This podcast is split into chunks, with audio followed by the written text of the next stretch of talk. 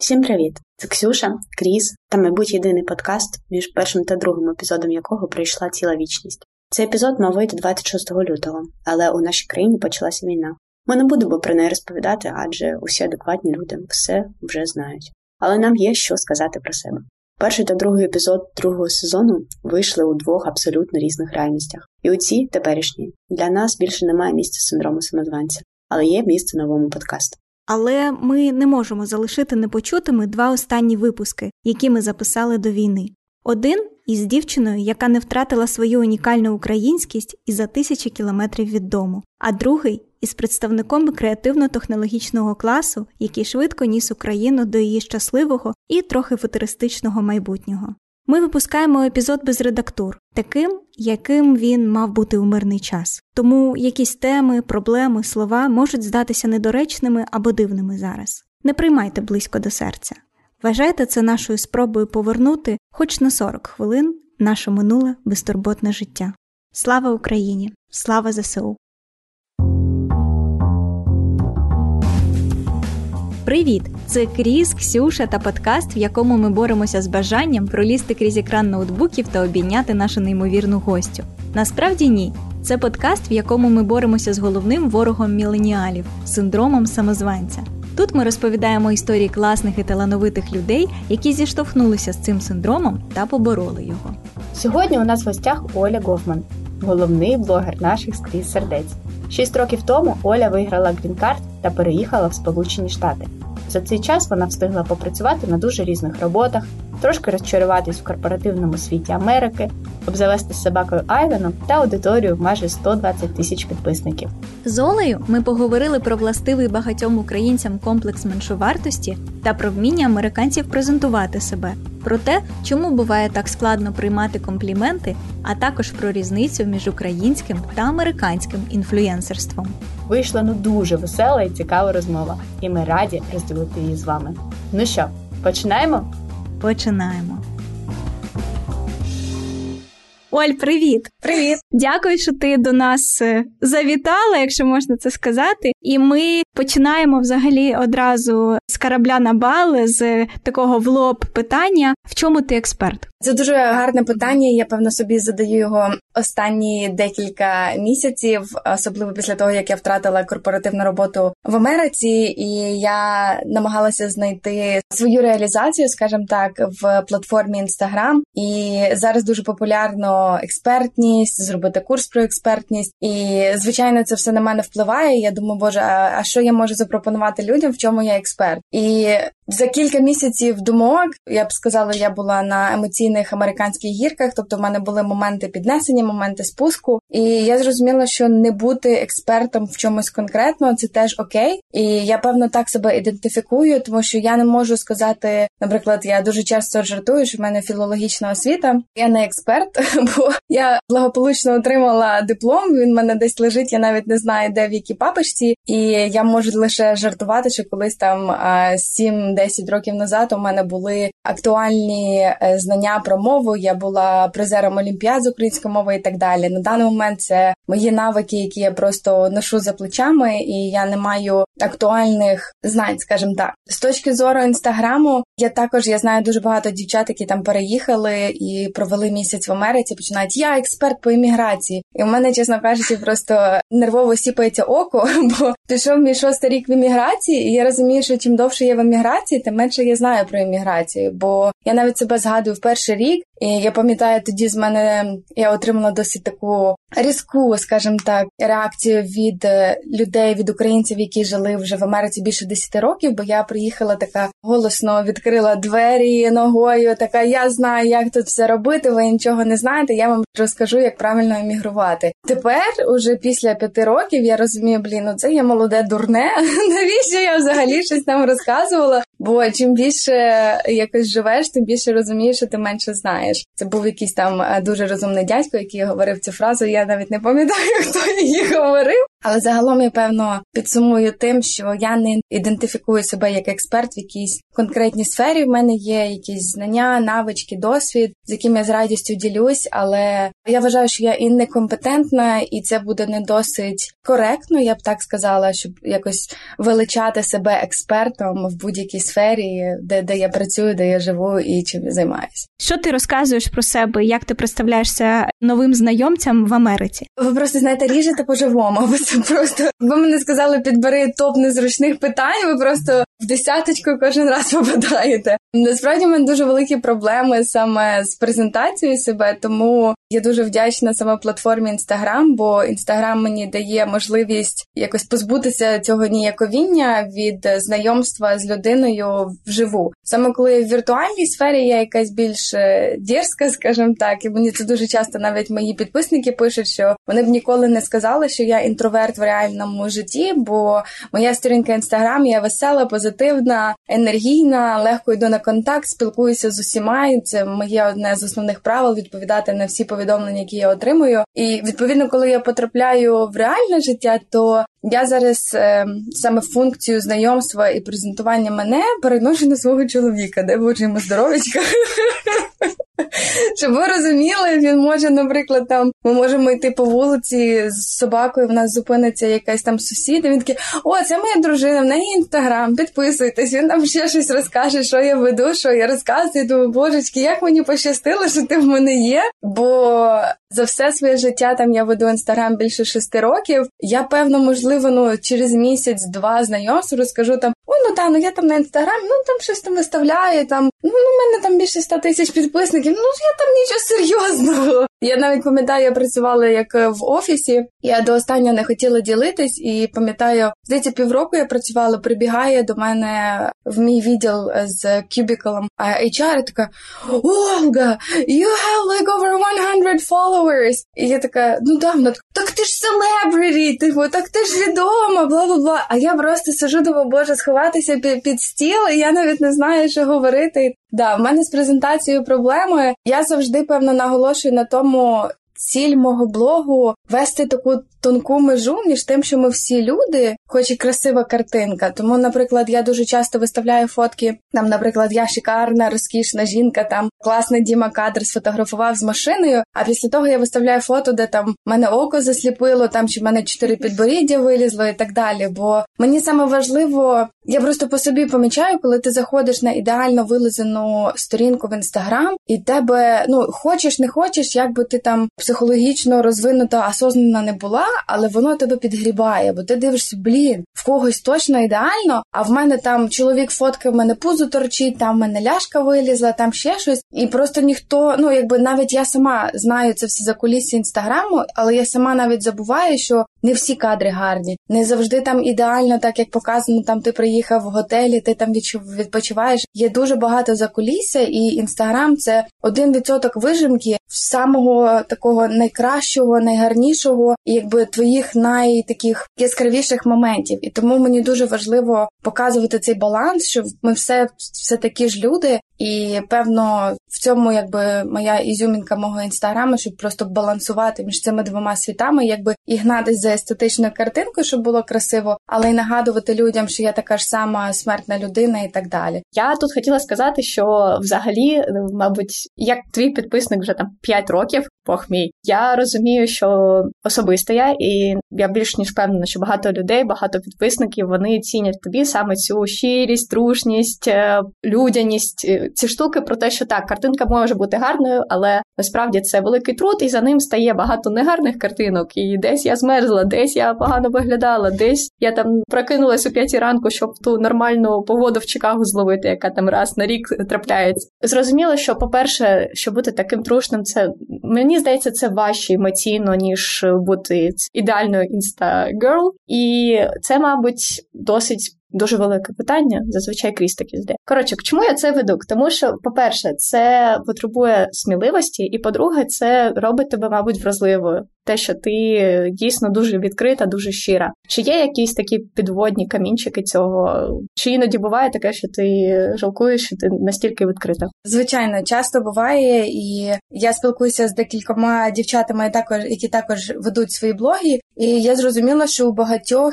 є своє амплуа, скажімо так, знаєте, як аватар в грі Sims. Тобто, коли вони виходять в інстаграм, вони одягають цей аватар, і, і відповідно вони себе відмежовують. Відповідно, мені наскільки я зрозуміла з того, як я з ними спілкувалася, їм набагато легше відмежовувати і хейт, і якби будь-які осудження, скажімо так, стосовно їх їхнього приватного життя. Плюс зазвичай це більш тематичні блоги, наприклад, там fashion. І ми нічого про цю людину, окрім її там 100-500 нарядів, ми нічого про неї не знаємо. Тобто людина сфокусовано показує якусь частинку, і коли вона вимикає інстаграм, вона собі просто живе далі. Я так не можу, бо в мене з самого початку мій інстаграм починався некомерційно. Я іммігрувала, і мені було дуже складно психологічно. Грошей тоді на психотерапевта не було, тому я це все, скажімо так, транслювала в інстаграм. Можливо, це було неправильно з точки зору психології, але мені це допомогло. Відповідно, я ділилась всіма переживаннями, і так стало, що якби мій інстаграм це 100% я. Тобто, все, що я є, я все транслюю в інстаграм. Мені погано, це це бачать мої люди. Мені добре, це бачать мої люди. Відповідно, люди цим зловживають, звичайно.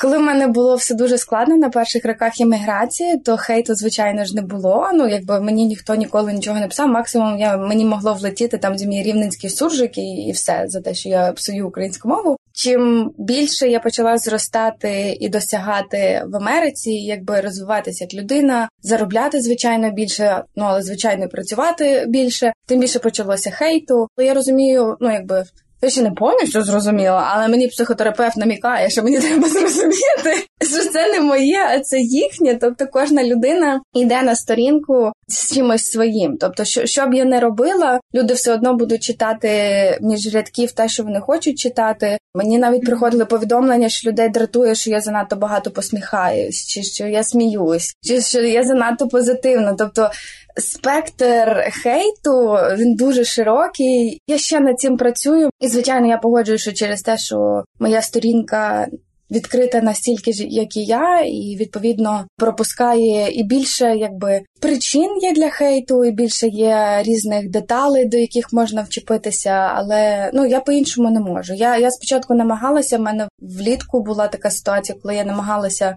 показувати лише там якусь частинку свого життя. Люди це відчувають. Люди відчувають, що я була одна, а тут я закрилася. Люди в текстах розуміли, що я боюсь щось зайве сказати після ситуації з BLM в 20-му році. Ну, якщо я не відкрита, то це я не я, то толку тоді щось писати. Тому я ще балансую да, вчусь легше реагувати на хейт і не звертати на нього стільки уваги, але звичайно ж воно дуже часто пробиває, особливо це коли якась тема, яка для мене чутлива. Ти насправді так трошечки вже зачепила ту тему, на яку в нас було одне питання. Ну, взагалі, весь цей кейс е, з Black Lives Matter, він зазвичай з України виглядав не так.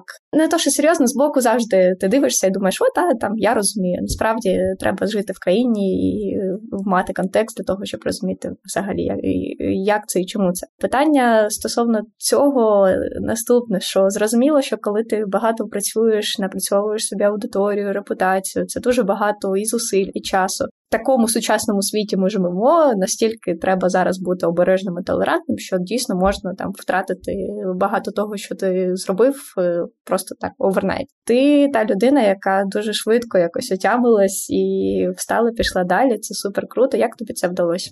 Принаймні воно виглядає так, що ти встала.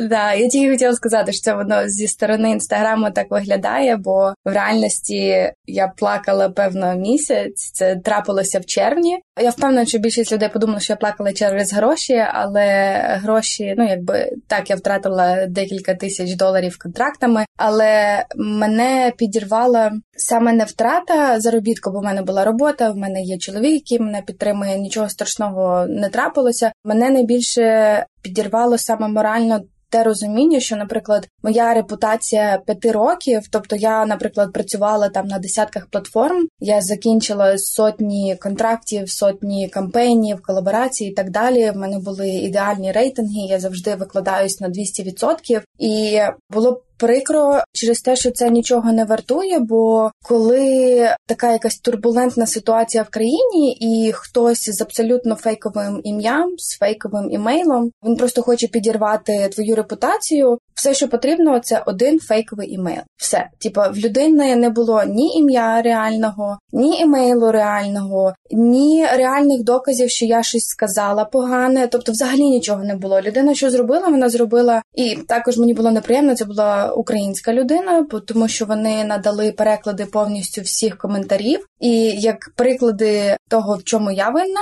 були надані коментарі людей, які коментували на моїй сторінці, тобто навіть не мої слова. І це все було скріншотами надіслано. Декілька брендів з якими я мала хороші стосунки. Вони мені надіслали цей імейл. Я зверталась до кількох адвокатів. Мені адвокати кажуть, така ситуація імені немає. Максимально IP ми можемо визначити там, ну можливо, країну, можливо, місто. Мені це абсолютно нічого не дасть. І єдиний варіант, е, якби як мені захиститися, це просто писати імейли брендам опісля цього всього і казати, я не винна, це все наклеп. Звичайно, ситуація була така, що нікому не було цікаво навіть мене слухати. Відповідно, я навіть ні до кого не могла дописатися, бо я вже була заблокована. Я розумію, що це просто така була ситуація. Дуже багато людей постраждало. Я потім почала займатися, якби копатися в цьому глибше. Люди втрачали професорські різні позиції, були звільнені. Там навіть була був скандал. Здається, якась чекаська дружина футболіста в Каліфорнії. Вона щось сербською мовою написала в Твіттері, і це переклали, це доклали в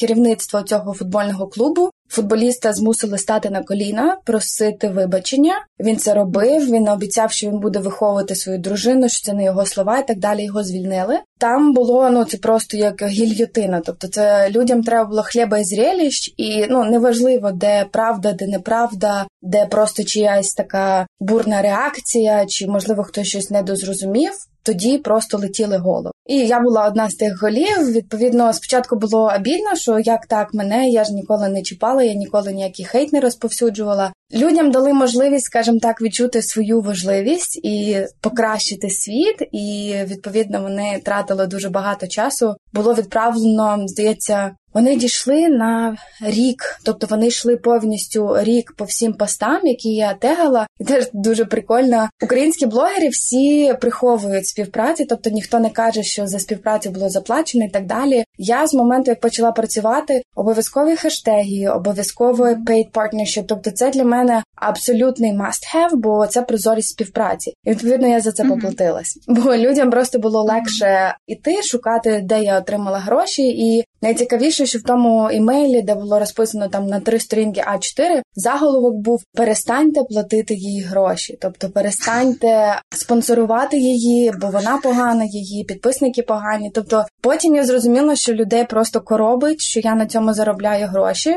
Хоча це не те, що я, наприклад, забороняю комусь іншому це робити. Раніше в мене взагалі була рубрика, де я писала і повністю ділилася покроково все, що я робила, куди я зверталася і так далі. І ці всі кроки були використані проти мене. Тобто людина пішла на мої пости, почитала, як я шукаю контакти, на які платформи я працюю, і вони повністю цим всім платформам написали. Ну і тоді мені це такий ляпас був в обличчя, бо я була відкрита, я ділилась. Ну я ніде нікому не казала, купіть мій курс, я вам розкажу, як робити гроші в інстаграмі. Тобто я відкрито безкоштовно всім ділилась те, що я вчилась на власних гулях на лобі і так далі. Я людям давала всі інструменти, і все було використано проти мене. Тому в той момент в мене такий був як злам особистості, бо мені я несла користь в люди, і це все було використано проти мене. Я розумію, що це якась одна людина, якій я просто ну якби не симпатична, я все розумію, але мені до цих пір складно людям довіряти. Я прям 10 разів обдумаю, що Дімі прочитаю, так я кажу, тут точно ні до чого не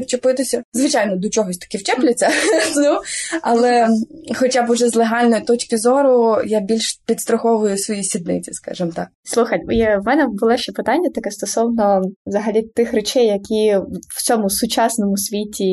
Як ти це ж не скажеш в світі інфлюенсерства? Я не знаю у digital просторі, що є речі, які там дратують, бентежать, і це там 100% з того, що ми вже проговорили. Це хейт дуже часто ні на чому не заснований. Це ця культура кенселінгу, яка взагалі не має якихось здорового глузду і підстав дуже часто, і можна дійсно там життя людині отак от просто зламати або хоча б психологічно нашкодити. Окрім цих штук, чи є ще якісь е, якісь аспекти у цього сучасного життя, які тебе дратують, і навпаки, ті, які тебе надихають? Гарне питання. А з того, що надихає, я дуже вдячна саме соцмережам за спілкування, бо як я вже казала, в реальному житті мені дуже складно йти на контакт. Я навіть можу знати людину, я буду боятись підійти, бо я завжди проєктую. Як би я зреагувала, наприклад, мені досить часто там, наприклад, я, я спускаюся в ліфті, до мене сусід починає говорити: так, боже, чувак, я тільки проснулася з собакою, йду, що я тобі буду small talk розказувати, тобі все одно пофігу, як в мене там справа, яка в мене погода і так далі. І відповідно я проєктую це, що людям я можу здатись нав'язливою, і відповідно я буду стояти в куточку і чекати. Якщо ви хочете, то ви підходьте. Я буду рада поспілкуватися, але якби я перша навряд чи підійду, бо я боюсь, що це буде too much. І саме завдяки інстаграму в мене є можливість реалізувати якби всі свої бажання спілкування. Тобто, у мене дуже багато я дуже вдячна всім дівчатам, хлопцям, які мене знайшли. Дуже багато однодумців. І коли, наприклад, тобі здається, що ти одна якась така притрушена, а потім тобі ще пише сотня таких притрушених, і ти такий я не одна. І це дуже приємно, коли знаходиш однодумців, які тебе підтримують. Звичайно, моя платформа стала неймовірним двигуном двигуном, який мені допомагає знайти будь-які рекомендації. Там, наприклад, я вчора виставила запит, що я хочу відео вставку в Ютуб. Я навіть не знала, як воно називається. Мені дівчата підказали, розказали, лінки скинули. Тобто, просто неймовірна потужна машина, яка тобі допоможе врятує в будь-якій ситуації. Що мені не подобається, особливо зараз, саме в інстаграмі, це комерція. Тобто мені сама платформа стала настільки комерційною, що знаєте, як оскома вже аж бере. Тобто ти заходиш і всі якісь такі вилизані, всі ідеальні, там кольорова гама, сторіс оформлена, починати треба сторіс там з спочатку текстової історії, потім треба розмовні і так далі. І якось воно все так штучно, мені здається. Тобто дуже багато такого штучного контенту, який женеться просто за комерцією, за прибутком, і це не є погано. Тобто це класно, але мені навіть досить великий противник різних курсів. Я з вас зроблю інстаграму, будете заробляти е, мільйони на інстаграмі. Мені декілька курсів скидали, і це досить так е, не дуже чесно, бо дуже багато цих курсів було створено людьми, які зайшли на інстаграм у 2014-2015 році, так само, mm-hmm. як і я. Відповідно, тоді це була платформа, коли ти там ногті виставила. Мені недавно дівчата писали: От я бачила, в тебе була фотка нігтів, такий був колір, як в мене, то я підписалась. І для мене, знаєте, це просто у мене взірвалась голова, бо все, що тобі треба було там сім років назад виставити, нігті, і люди не не були настільки перенасичені контентом, їх нігті торкнули все. Вони підписались, вони з тобою, дівчинка зі мною вже сім років. Ну, типу, реально, це реальний кейс. Мені вона писала, і я думаю, боже, дай Боже тобі здоров'я, це настільки круто. І коли я читаю ці всі курси, там виставляйте томне фото, там кусок руки, кусок ноги, потім е, таке фото, таке фото. І коли виставляють ці всі курси, потім результати випускників, до було 10 оригінальних профілів зі своїми кольорами, зі своїми емоціями. На виході виходить просто 10 copy-paste однакових, які отак в рядочок поставити. Я би навіть не відрізнила людину від людини. Я розумію, що кольорово, воно красиво, гарна картинка, але людини там немає. Тобто воно настільки штучне і настільки оце все таке дуже хореографії, там багато там я виставлю. Я зараз не можу виставити це, бо мені треба кусок ноги виставити, а потім сумочку виставити. Я писала недавно пост про це в інстаграм. Мені дівчата пишуть, що можна просто фільтрувати підписки і так далі. І я погоджуюсь, але я ж якби з професійної точки зору я аналізую ринок, там що люди роблять. І коли я дивлюсь, що люди роблять, я така, ну блін, ну це ну це якесь типу лайно. Ну якесь воно взагалі не таке. І люди за це гроші платять, і вони роблять все те саме. І якби результату не буде, бо у вас вийшло 200 штук однакових. І це одне те, що, що мене бісить, і відповідно починає інстаграм, щоб заробляти гроші. І дуже багато молоді зараз уявляють інстаграм. Навіть мені багато хто пише. Люди думають, що я за кожен пост отримую там тисячу дві. От так от. Мені за всю мою історію, мені певно, я не знаю, на пальцях однієї руки можна порахувати, скільки мені заплатили стільки. І то навіть коли мені стільки заплатили, то це був контракт там на півроку, і мені просто видзюбали мозок маленькою ложечкою. Тобто я кожен долар вони використали просто мого часу, нервів і так далі. І це не є не, не є погано. Я обожнюю цю роботу, воно класно, але це не є суперлегкі гроші. Тобто, коли ти до цього підходиш з професійної точки зору, ну я звичайно не говорю про марафони Бліновської, типу, коли ми там о воно збудеться, бла бла бла, з вас 300 доларів. Ну, звичайно, це легкі гроші. Але якщо ми саме підходимо е, з точки зору як професійно, як content creator, що ти там створюєш відео, ти отримуєш гроші і так далі. На ринку, ну, наприклад, там мені з Тіктоку пишуть там, ми даємо тобі 25 доларів за 4 відео. Я така, я перепрошую, я навіть не покрию payment за за телефон. Ну, типу, ви що прикалуєтесь? І таких пропозицій 80-90% на ринку. І ніхто про це не розповідає. Люди тільки виставляють там: ой, в мене був оборот 4 мільярда. Окей, але ти не розказуєш, що в тих 4 мільярдах. Ти не розказуєш, коли ти почала і що ти для цього робиш, і так далі. І молодь якось починається уявляти як халявні гроші, всі хочуть бути блогерами. Але мені здається, потрібно якось спочатку стати ну якось кимось для себе, а потім вже йти в мережу і збирати людей навколо себе. Я не можу сказати, включається синдром самозванця, що я була кимось, коли я пішла в мережу. У мене була трішки інша ситуація, коли я пішла в інстаграм зі своїми іншими причинами. Але завдяки тому я зібрала своїх людей. Мене дуже багато іммігрантів, і звичайно, ми всі ділимося тими самими переживаннями, коли ти, наприклад, тебе вже недолюблюють в Україні, бо ти, наприклад, там забуваєш якусь українську мову, ти не встигаєш за 100-500 е, змінами правопису, етери, Європа і так далі. Ти боже, що від що, що відбувається? Я 5 років іммігрувала, тут уже нова українська мова, якою я вже не володію. І відповідно ти ще не американка, бо якби американцям ти теж дивна. Мене завжди згадується ситуація в офісі, коли сиділи мої колеги. Я єдина була іммігрант.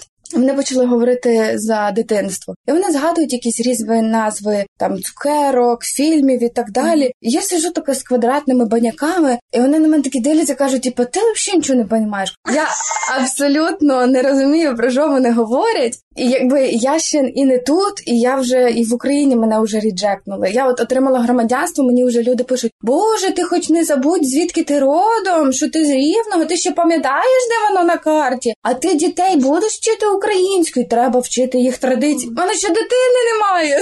Типу, я собаку українською навчила. Ну я виконую команду українською. Собака Айван. Що вам ще треба? Не Ділан, не Джон, а Айван. Ну, але ж Айван і Іван, ага, американізувались. А-та-та. Так, от, е, ну, це певно те, що найбільше коробить. Слухай, от ти, ти трошки зачепила цю тему там інфобізу, всіх цих курсів і того, що, звісно, там люди навчають, як вести інстаграм, і це вже така фабрика клонів, просто які взагалі не відрізняються один від одного. Мені от цікаво, ми все ж таки там скрізь більше там в українському інфополі, і здається, що ну реально там кожен другий інфлюенсер запустив якийсь свій марафон, курс, воркшоп і вся оця двіжуха в американському світі інфлюенсерів. Таке теж існує? Чи це все ж таки якийсь феномен, такий СНГшний? Я б сказала, що більше СНГ я я гуглила, я шукала саме американських інфлюенсерів. Тут це не популярно, бо дуже висока liability, тобто відповідальність за те, що ти просуваєш в маси. Відповідно, якби тут презентували таку фігню на постному маслі, як у нас тюхають в Україні, я впевнена, були б судові позови, були б якісь чарджбеки на картках, щоб повертали гроші. Тобто тут є дуже багато моментів регулювання, як ти можеш отримати свої гроші назад. Наприклад, мені скидали один з курсів, певно, однієї з найпопулярніших україномовних блогерш, і Тут знову ж таки, знаєте, хто в що вірить, те тому і в кайф. Тобто люди, які мені скинули, вони це купили, вони купили там якийсь vip пакет за шалені гроші. І вони такі, боже, вони мені очі відкрили. Капець, я тепер у мене весь інстаграм перевернувся. Я зайшла в той курс. Ну, звичайно, я була скептично налаштована, тобто я не могла, ну я не можу сказати, що я не упереджена. Загалом курс там 10 блоків. Від самої селебриті маленька вставка на 2 хвилини відео де вона розказує, як скачати інстаграм і як виставляти в сторіс, просто от фотку виставляти в сторіс і підписувати, типа сторі. Все на цьому вона закінчила.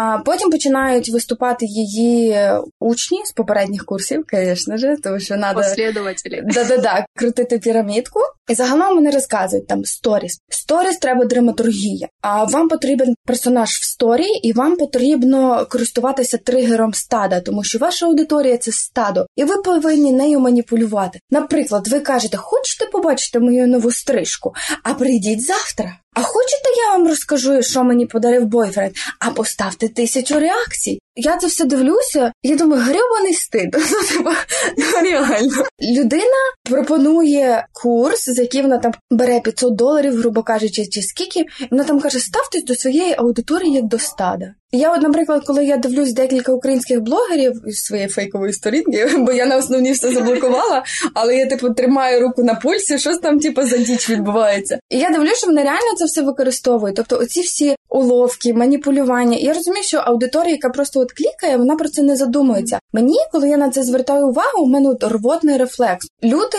в погоні за грошима вони втратили повагу до аудиторії. Для них там мільйон півтора підписників це вже не люди. Це просто ну якось я не знаю, як конвертація в гроші, скільки можна заробити, і так далі. І мені дуже прикро, що втратилася ця людяність, зв'язок з аудиторією. Тобто, ще там, грубо кажучи, три роки назад ви там просили ой, там а підкажіть щось, та та та та давайте поспілкуємося. А зараз пишіть асистенту, мене немає. І взагалі, типу, я я дуже високо, я дуже велика селебриті і так далі. Хоча це все прості люди. Ви виходили так само з якогось села, і ну якби вам просто пощастило, ви вчасно з'явились там, де треба. Тому да, за курси, слава Богу, в американській сфері немає такого. Де не де я бачила тут дуже популярно темплейти свої робити, наприклад, персети, mm-hmm. оце всяке таке. Але звичайно ж це все йде там від е, професійних фотографів. Тобто там реально, як мені здається, з того, що вони показують, там ну більш-менш адекватне. А не, наприклад, як в нас я бачила там пресети, була нормальна фотка, робиш експозицію мінус 800. І там типу,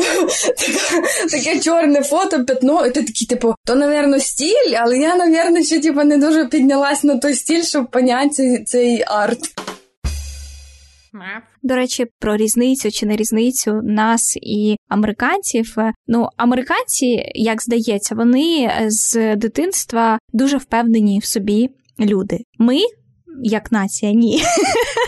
Так, навпаки. І ти, коли приїхала тільки, так? Ну, коли приїхала і зараз. Ну як тебе це бісило, чи ти вчилася ну, ти приймала від них цю впевненість у собі? Чесно кажучи, я їм завжди заздрила. Я це одразу помітила в перші роки, тому що саме розуміння презентації себе, можливості sell yourself, не так називають, тобто продати себе. Тобто вони настільки mm-hmm. класно себе описують, що тебе інколи челюсть відвисає. Звичайно, там 90% це брехня на постному маслі, але сам факт, що вони можуть йому кажеш, типу, розкажи про себе, і він там тобі таке розкаже, що він в мене був один лікар в медцентрі. Він розказував, що його син чуть ли не будував Сан-Франциско Бридж. І я так думаю, боже, скільки ж йому років? А виявилося, що він там чи волонтером фарбував щось. Ну, типу, чувак просто стояв біля моста, а мені доктор розказував, що його син будує в найвідоміший міст в Америці. Ну, якби ти спочатку віриш, а потім ти вже з роками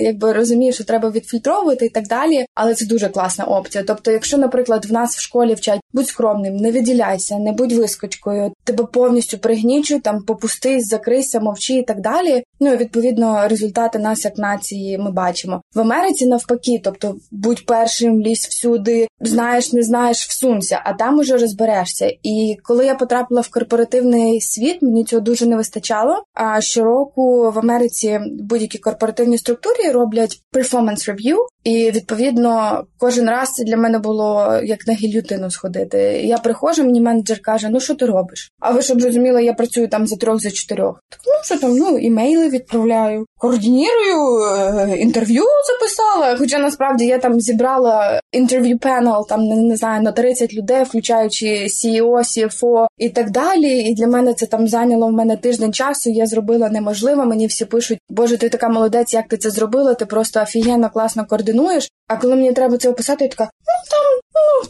що ж там робили? Ну там відправила. І якби перший рік в мене це пройшло. Він такий, ну да, ну типу, ну молодець, тебе нормальна перформанс, тобто не супер класна, не, не супер фігова, нормальна. А на другий рік він мені прямо каже: типу, ти розумієш, що ти не отримаєш промоушена, якщо ти не почнеш про себе, типу, upsell yourself, якщо ти не почнеш краще про себе говорити, щоб мені його переконати, що я класна, що я заслуговую більшого. А я саме себе не можу переконати, що я заслуговую більшого.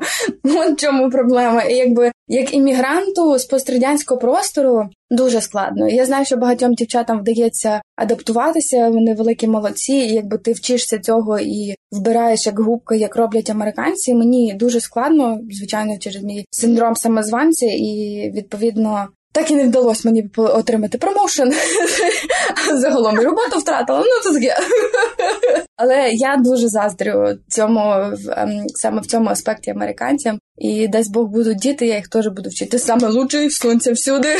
Вставляй 5 копійок, знаєш, не знаєш, а там вже розберешся. Бо ці травми дитинства пострадянського простору, наші школи, на жаль, вони глибоко сидять і дуже складно їх викорінити. І найсумніше, що воно до сих пір здається, ніби нова генерація, там, наприклад, мої однолітки, а вони все одно транслюють те, що їх вчили. Мені здається, дуже складно саме розірвати цей цикл.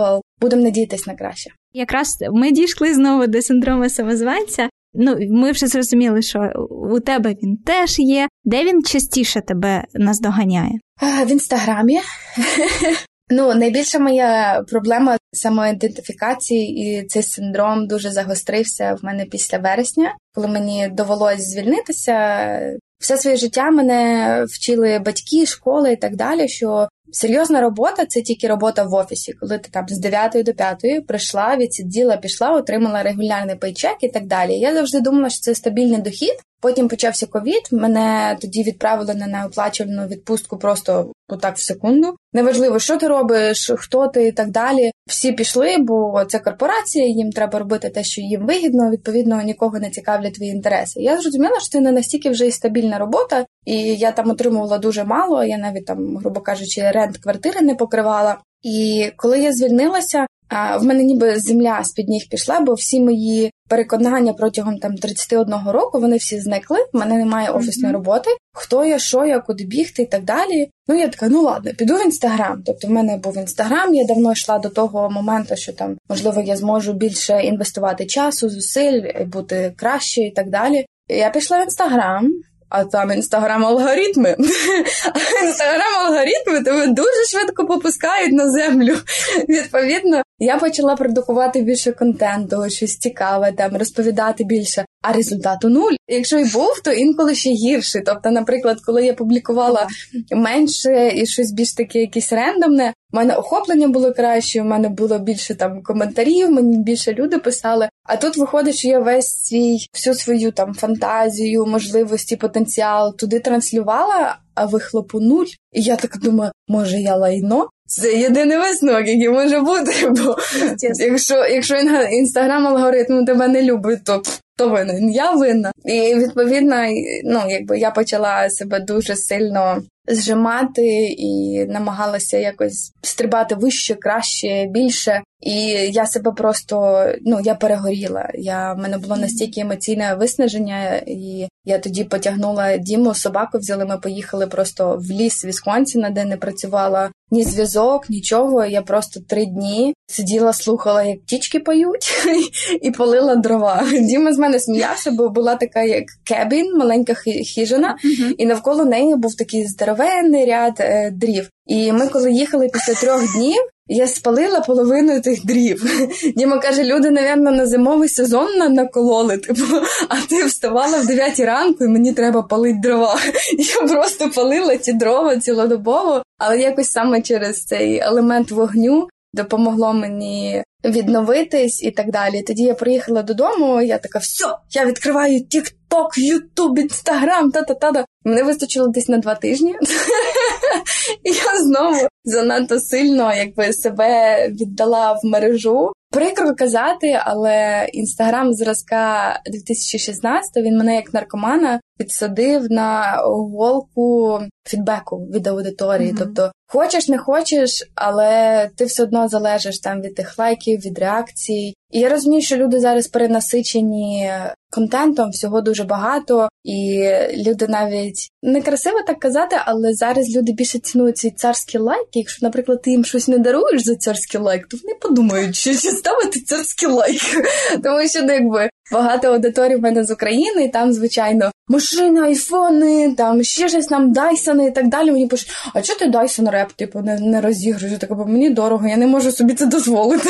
Я не заробляю стільки грошей, як українські блогери. Люди зараз так прискіпливо, знаєш, це вартує мого лайку чи не вартує мого лайку? А ти сидиш там, пожалуйста, ну лайкніть хоч що-небудь. Відповідно, я не люблю маніпулювати аудиторію, я не люблю це клянчити, поставте мені реакції, я вам розкажу там то-то, то-то. І охоплення впали, впала сама конверсія. І я розумію, що це окей, тобто змінюється платформа, змінюються люди, плюс моя аудиторія росте зі мною, тобто саме в віковій категорії, скажімо так. Тобто, я, наприклад, там я вже не сижу в категорії там 25-26, тобто це вже люди, яким 31, 32, 30, тобто мої однолітки, і відповідно вони вже там свої діти, ще щось. Тобто люди не сидять в мережі ну якби стільки часу, як ми там, наприклад, навіть я сиділа в 26. Mm-hmm. Раціонально я це розумію. Емоційно я це не розумію. І знаєте, я як ніби біполярна людина, бо раціонально я дуже розумна. А от емоційно я десь на рівні е, малої дитини, яка тупає ножкою і каже: Мені це все не подобається, йде мої царські лайки. Це постійний баланс, і цей, цей синдром е, самозванця дуже сильно підживлюється алгоритмами, які постійно змінюються. Інстаграм намагається вести конкуренцію з Тіктоком, в нього це не дуже виходить, і в результаті в мене. Одне відео без звуку, одне скаче, і третє не показує, четверте блимає. Ну реально, я вчора зробила опитування аудиторії: 30% має якісь глюки в контенті. О, сюрприз! Люди на нього не реагують, бо воно блимає.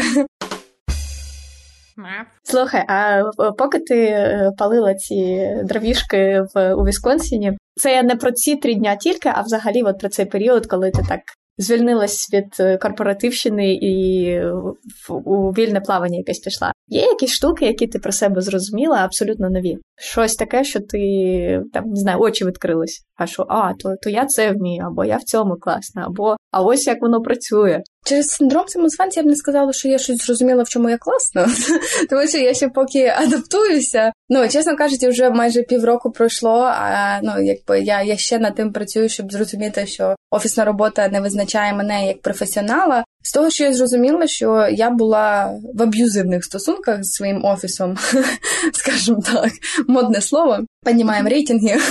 Я завжди як шукала роботу. Коли, наприклад, я приїхала, в мене була перша робота, там китайське барахло. Я продавала три тижні, мене вистачило.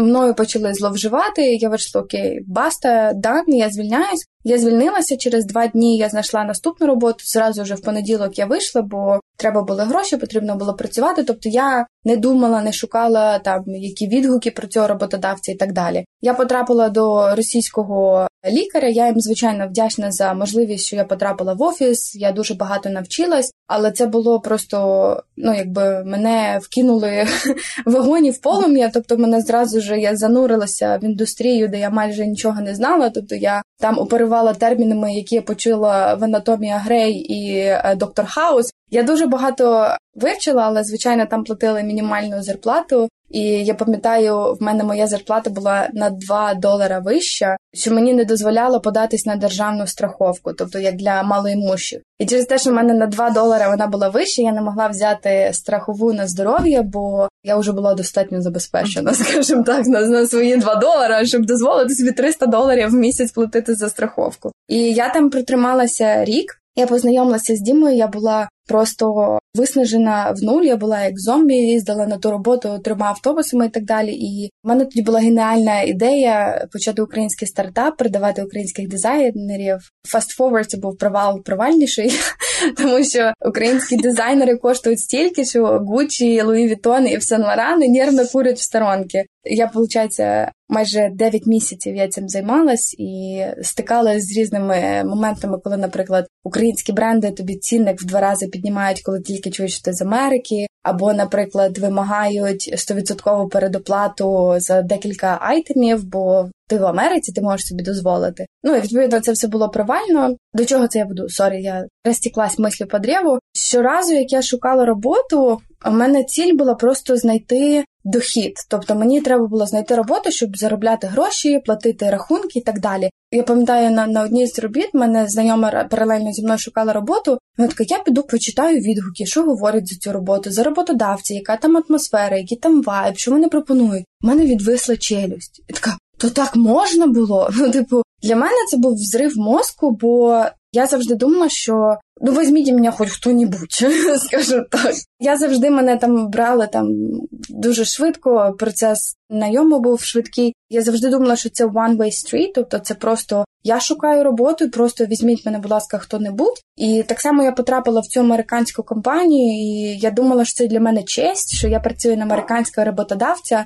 Хоча насправді ну якби їм дуже пощастило мене взяти, бо я ну я багато чого робила, я їм дуже сильно допомагала. Але поки я працювала, я цього не розуміла. Я думала, що ну дали мені роботу, і слава Богу, типу, і на тому подякувала.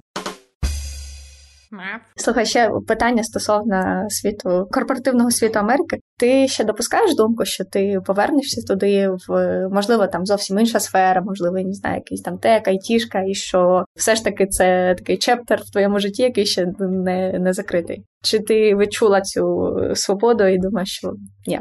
Ну, якби я не відрікаюсь, але на даний момент я настільки емоційно вигоріла від тієї роботи, яка в мене була, що для мене це ну зараз я себе уявляю в офісі, тільки якщо мене дуже сильно прижме життя, скажімо так. Mm-hmm. Тобто, якщо в мене вже не буде інших варіантів е, доходу, тобто, якщо в мене всі мої ідеї прогорять, буде ту. То так, звичайно, я вернусь, але ну на даний момент, особливо зараз, ну стільки там і і вакцини вимагають, і то вимагають, ну якби дуже багато різних нюансів, і я зараз себе не уявляю в офісі. І певно, якщо я повернусь в офісі, то це я буду дуже перебирати харчами або мене дуже прижме.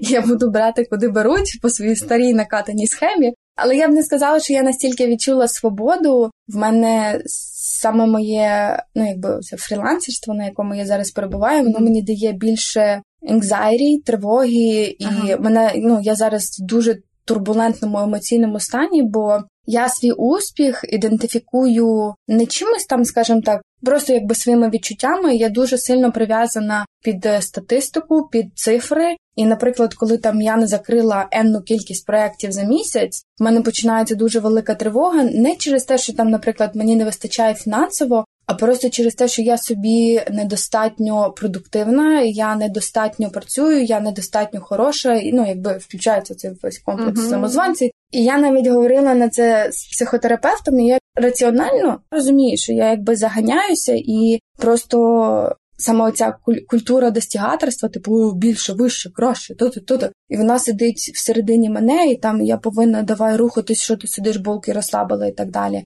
але воно дуже багато мені тривоги дає. І відповідно, з точки зору ментальності, як би мене там не аб'юзили в корпоративному світі, але я там була більш стабільна. Тобто мені ну там якась дурня була, я злилася, психувала, там якісь дурні завдання робили безтолкові. Але я собі знала, що там я відпрацювала 8 годин, я типу продуктивна, я як професіонал, я щось там закінчила за сьогодні. Ось результат, впав чек стандартний. Ну якби і цикл, якби моєї роботи закінчився. А тут ну один місяць я капець класно, другий місяць я нікому не треба. Потім я вроді знову очень нічого, потім знов типу все пропало. І відповідно моя самооцінка точно такі ж самі карусельки проходить. Намагаюся це внормалізувати, але через те, що якби я 30 років ніколи не була в такому стані. Мені зараз дуже турбулентно, мені дуже складно адаптуватися. І я знаю, що всі кажуть, боже, як класно, ти сама на себе працюєш, там це це свобода, це можливість там вираження і так далі. Я поки того не відчуваю, мене просто, типу, така я як та собака на картинці, типу, все в і я в. І всі кажуть, ну це ж класно. Я така, я в огні.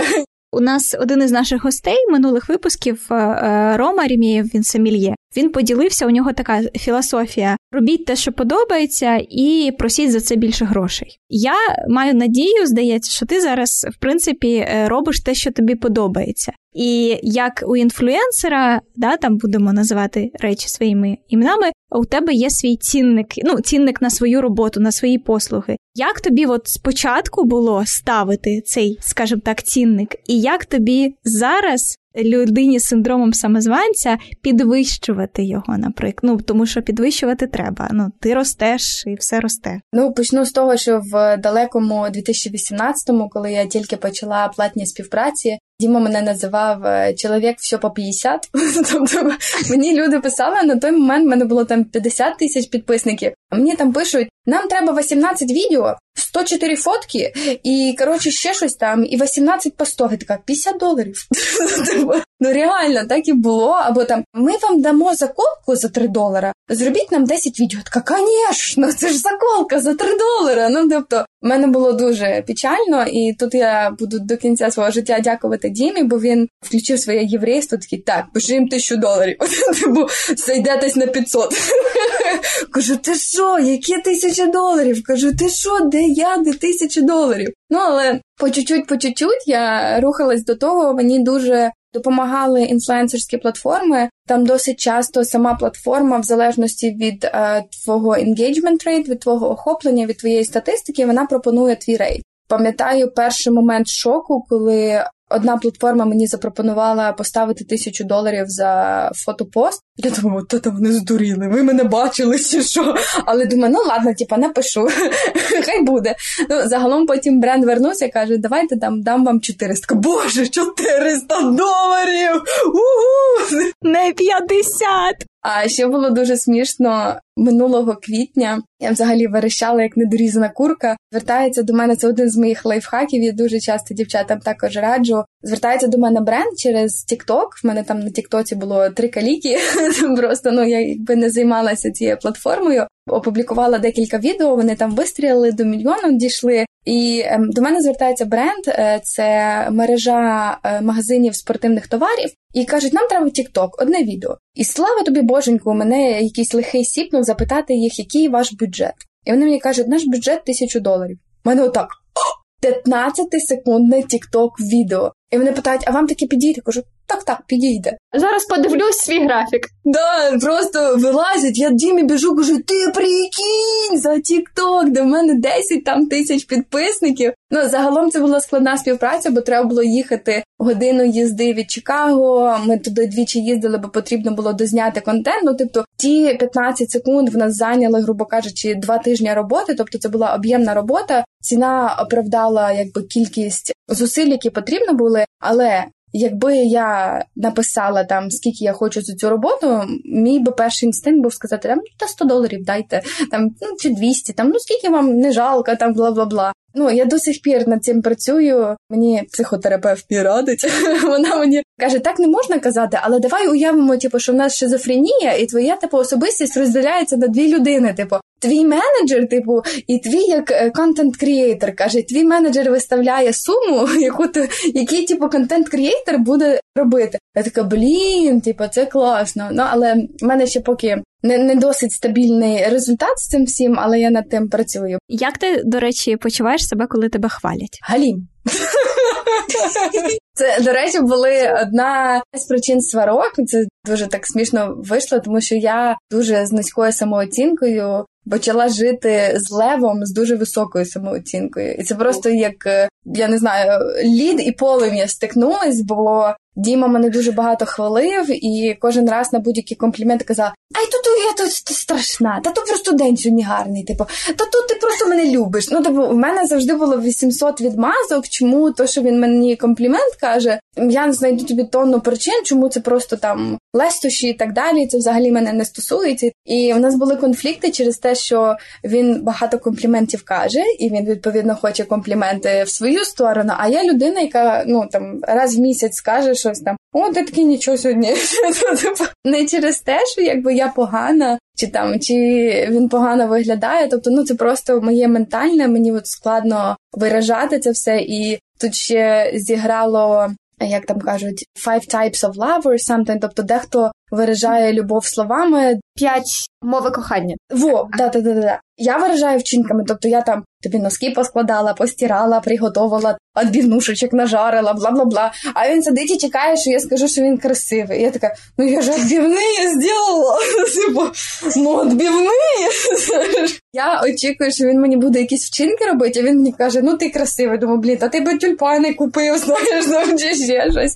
Ну, але вже за п'ять років ми вже трішки притерлись, тобто він розуміє, що мені треба одне. Я вже навчилась 800 разів в день сказати, що ти класний, ти молодець, в тебе все вийде і так далі. Всі ці афірмації словесні, але ну дуже складно мені похвалу е, сприймати. І як ми зрозуміли з психотерапевтом, що саме цей гумор, самоіронія це мій захисний механізм. Тобто, коли мені хтось щось там е, каже, я така, та що ти там от це от починаю історично жартувати, як Чендлер в друзях, там бо я не знаю, куди себе подіти. Тому в мене з тим все складно, але надіюсь, що буде рух і буду над цим працювати. Останнє питання останнього блоку перед е, пліцем. Ми багато говорили. Ну говорили про страх сьогодні. Що б ти зробила, якби нічого не боялася? Мені здається, мені це питання психотерапевт запитував. Ми консультувались. Та-та-та, ні, вона сказала, що ти так і не відповіла, і тому попросила включити це в наше інтерв'ю раптом. Така в нас співпраця, розумієш? Я боюся, але роблю. Тобто в мене завжди страх присутній, але я все одно починаю uh-huh. ну якби потрішки гнути свою лінію. Тут більше приходить на думку те, що я би хотіла позбутися страху осуду інших. І мені здається, що якби не було цього страху, то я би якось вільніше себе почувала. Ну здається, що ми насправді вже проговорили всі такі великі питання. В нас залишився бліц, стандартна історія. Ми задаємо питання доволі прості, може трошечки несподівані. Ти відповідаєш не обов'язково коротко, але обов'язково перше, що приходить на думку. Чи страждають самозванці синдромом самозванця? Ага. Антонім синдрома самозванця. Впевненість. Ютуб, Інстаграм чи Тікток? Інстаграм, певно, мені зручніше, просто сила звички. Як інтроверту бути інфлюенсером? Спитайте мене через декілька років, я не знаю. А, Складно, але соцмережі допомагають бути більш відкритим. Мені здається, допомагає більш позбутися свого інтровертизму. Так, окей, наступне питання. Амбасадором чого або кого ти хотіла б стати? Тайсону. Я дуже мріяла, мені це вдалося, але я я б хотіла ще, дайте мені ще. Але ну це той момент, коли прям по любві, прям в саме серденько, і да я, я їх амбасадорила ще до того, як вони мене взяли амбасадором. Давай з підводочкою. Останнє питання трошки філософське. На твою думку, найважливіше питання, на яке людство має знайти відповідь. А що означає бути людиною? Або що, що таке людяність? Клас. Дякуємо, що дослухали до кінця. Це був наш перший трансатлантичний випуск, і ми дуже хвилювались, але здається, вийшло круто. Якщо вам сподобалось, діліться враженнями, ставте зірочки, пишіть коментарі, діліться цим випуском з друзями. Це робить нас щасливішими. Наостанок нагадуємо перше і єдине правило подкастного клубу: ми записуємось. Ви підписуєтесь. Всім па-па! Па-па!